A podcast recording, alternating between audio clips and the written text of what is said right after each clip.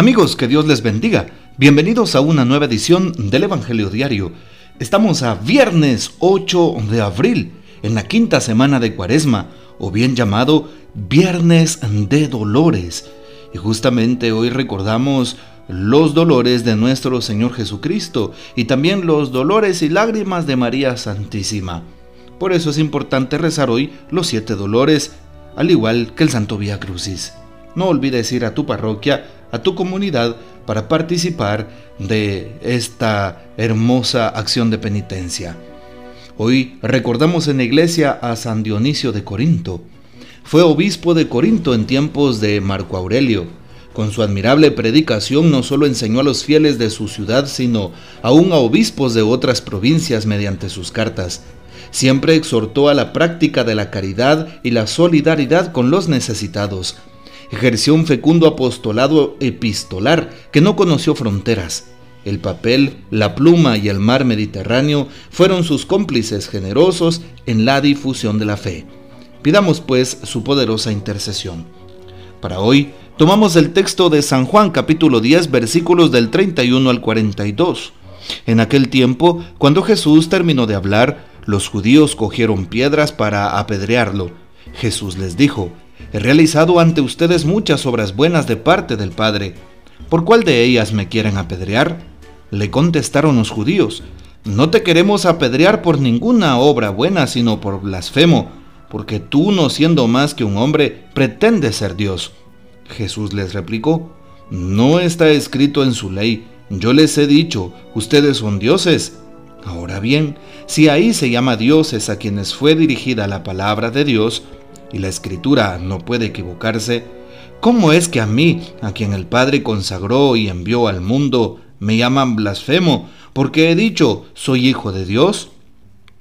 Si no hago las obras de mi Padre, no me crean, pero si las hago, aunque no me crean a mí, crean a las obras, para que puedan comprender que el Padre está en mí y yo en el Padre. Trataron entonces de apoderarse de él, pero se les escapó de las manos Luego regresó Jesús al otro lado del Jordán, al lugar donde Juan había bautizado en un principio, y se quedó allí. Muchos acudieron a él y decían, Juan no hizo ninguna señal prodigiosa, pero todo lo que Juan decía de éste era verdad, y muchos allí creyeron en él. Palabra del Señor, gloria a ti, Señor Jesús. ¿Qué podemos hablar hoy de la palabra? Importante recordar cómo Jesús está con sus interlocutores, todos aquellos judíos, el grupo de sus seguidores, es decir, los discípulos de Jesús, que no eran cientos, sino miles, y también aquel grupo de los judíos que eran más radicales y tradicionalistas, en este caso el grupo de sus perseguidores, de sus acusadores, los escribas, los fariseos, los ancianos del pueblo.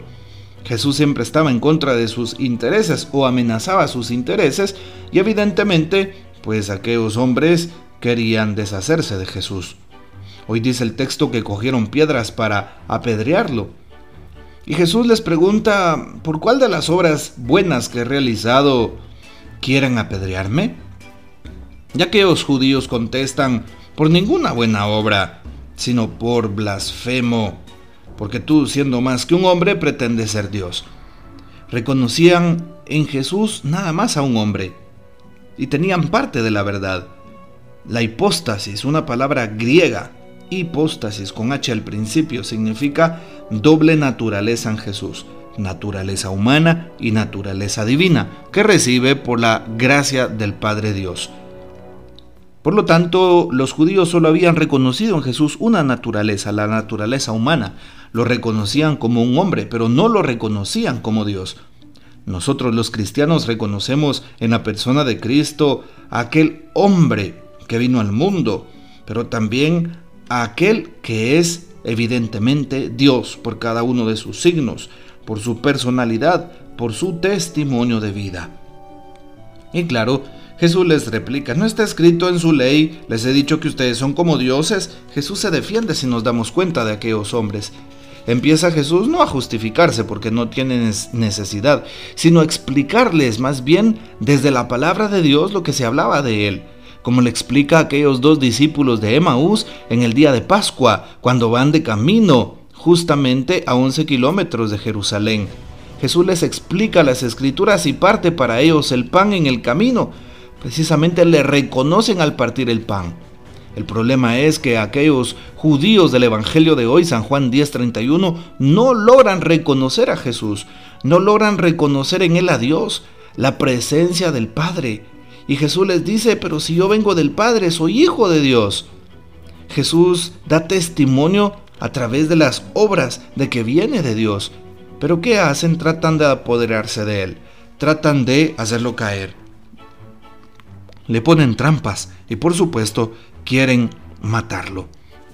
Vean ustedes qué interesantes actitudes las que tienen aquellos hombres con respecto a nuestro Señor.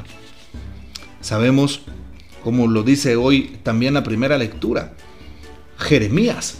Le dicen a Jeremías, pues, que ojalá, ojalá que, que Jeremías pues renunciara, ojalá que Jeremías desapareciera. Y le llaman el profeta del terror. ¿Por qué? Porque Jeremías denuncia todo lo que es incorrecto, todo lo que está podrido, todo lo que es pecado, todo lo malo. Así es. No es como un profeta de la corte. ¿Qué hacían los profetas de la corte? Los profetas oficiales, que no eran realmente profetas, pero les llamaban así por, por respeto. ¿Sí? ¿Qué, qué, qué hacían? Pues eran personas fanfarronas, eran personas que trataban de quedar bien con los eh, poderosos, los reyes, los gobernantes, incluso los sacerdotes del templo, aquellos que gozaban de poder en aquel momento. Eran halagadores, aduladores y trataban de quedar bien en todo tiempo. Preguntémonos si no hemos sido nosotros así con Dios o con las demás personas o con aquellas personas que muchas veces son personas de renombre. ¿Y acaso no les halagamos para tratar de quedar bien? En cambio, un profeta es todo lo contrario. Un profeta denuncia, un profeta reprocha, un profeta anuncia el reino, un profeta muestra la realidad de lo que acontece. Incluso esa realidad supone denunciar las injusticias. Eso es un profeta. Por eso será incomprendido. Recibirá discriminación social eh, van a tratar de que haga el ridículo públicamente, le van a merecer la cárcel o incluso lo perseguirán hasta matarlo. Esa es la suerte de un profeta. Pero qué importante es morir en el intento de dar testimonio del reino. Evidentemente esto será nuestra convicción. Nuestra convicción viene del Evangelio, viene de un encuentro vivo y personal con Jesús. De lo contrario, empezaremos a eh, disfrazar nuestras palabras, nuestro testimonio, eh, con pues, eh, palabras como de justificación, como lo hizo aquel fariseo que subió con aquel publicano al templo para orar. El fariseo se justificaba, el fariseo fanfarroneaba, el fariseo se creía bueno. No podemos nosotros actuar así, todo lo contrario. Hoy también el, texto de el comentario bíblico de, de, Ediciones San Pablo nos dice algo muy interesante, ¿sí? Que habla sobre, sobre Jesús. El Evangelio se centra en el tema de la incredulidad de los judíos respecto a la persona de Jesús. Lo hemos explicado. Pero durante la fiesta de la dedicación del templo, los judíos le han preguntado directamente a Jesús sobre si él era el Mesías. Y Jesús pues contesta también afirmándolo. ¿Sí? Y preciso cuando Jesús pues se los manifiesta, ya se lo he dicho y no me creen. Jesús está confirmando que viene de Dios, que Él es el Mesías. Hoy valdría la pena preguntarnos, ¿por qué es rechazado Jesús ¿Por qué lo fue el profeta Jeremías? ¿Por qué fue excluido el cristiano que quiere vivir según el Evangelio? ¿Por qué? Nos damos cuenta de que somos incómodos al decir la verdad, al rechazar la injusticia, al ser personas coherentes, al pedir eh, el don de la ciencia, la paciencia, la unidad en donde hay fallos, en donde hay violencia, en donde hay vicios. Y por eso es que eh, Jesús es rechazado. por muchas personas.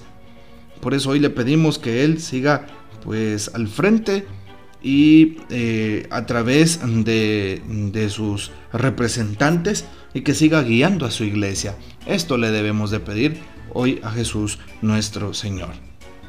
Y bueno, pues también a la luz del texto bíblico que hemos podido escuchar, también le pedimos a Jesús que nos ayude a no tener miedo de defender nuestra fe, a no tener miedo de dar testimonio, a no tener miedo de estar ahí resguardándonos para que algún día pues le ofrezcamos a Jesús todo lo bueno, todo lo santo, todo lo que viene de Él al respecto de la verdad. Bueno, pidámosle a Jesús que así como se retiró a la ciudad de Efraín en la región de, del desierto, pidámosle a Jesús que nos ayude a prepararnos para vivir con gozo este tiempo de Pascua y así poder disfrutar de la presencia de Dios en nuestras vidas. Que el Señor nos bendiga, que María Santísima nos guarde y que gozamos de la fiel custodia de San José. No olvides ir hoy a celebrar el Santo Vía Crucis, ¿sí? A orar con el Santo Vía Crucis. Y de esa manera te acercarás más al misterio de Dios nuestro Señor. Que el Señor nos bendiga, que María Santísima nos guarde y que gocemos de la fiel custodia de San José. La bendición de Dios Todopoderoso, Padre, Hijo y Espíritu Santo descienda sobre ustedes y permanezca para siempre. Amén. Que el Señor nos bendiga. Comparte este audio y hasta mañana.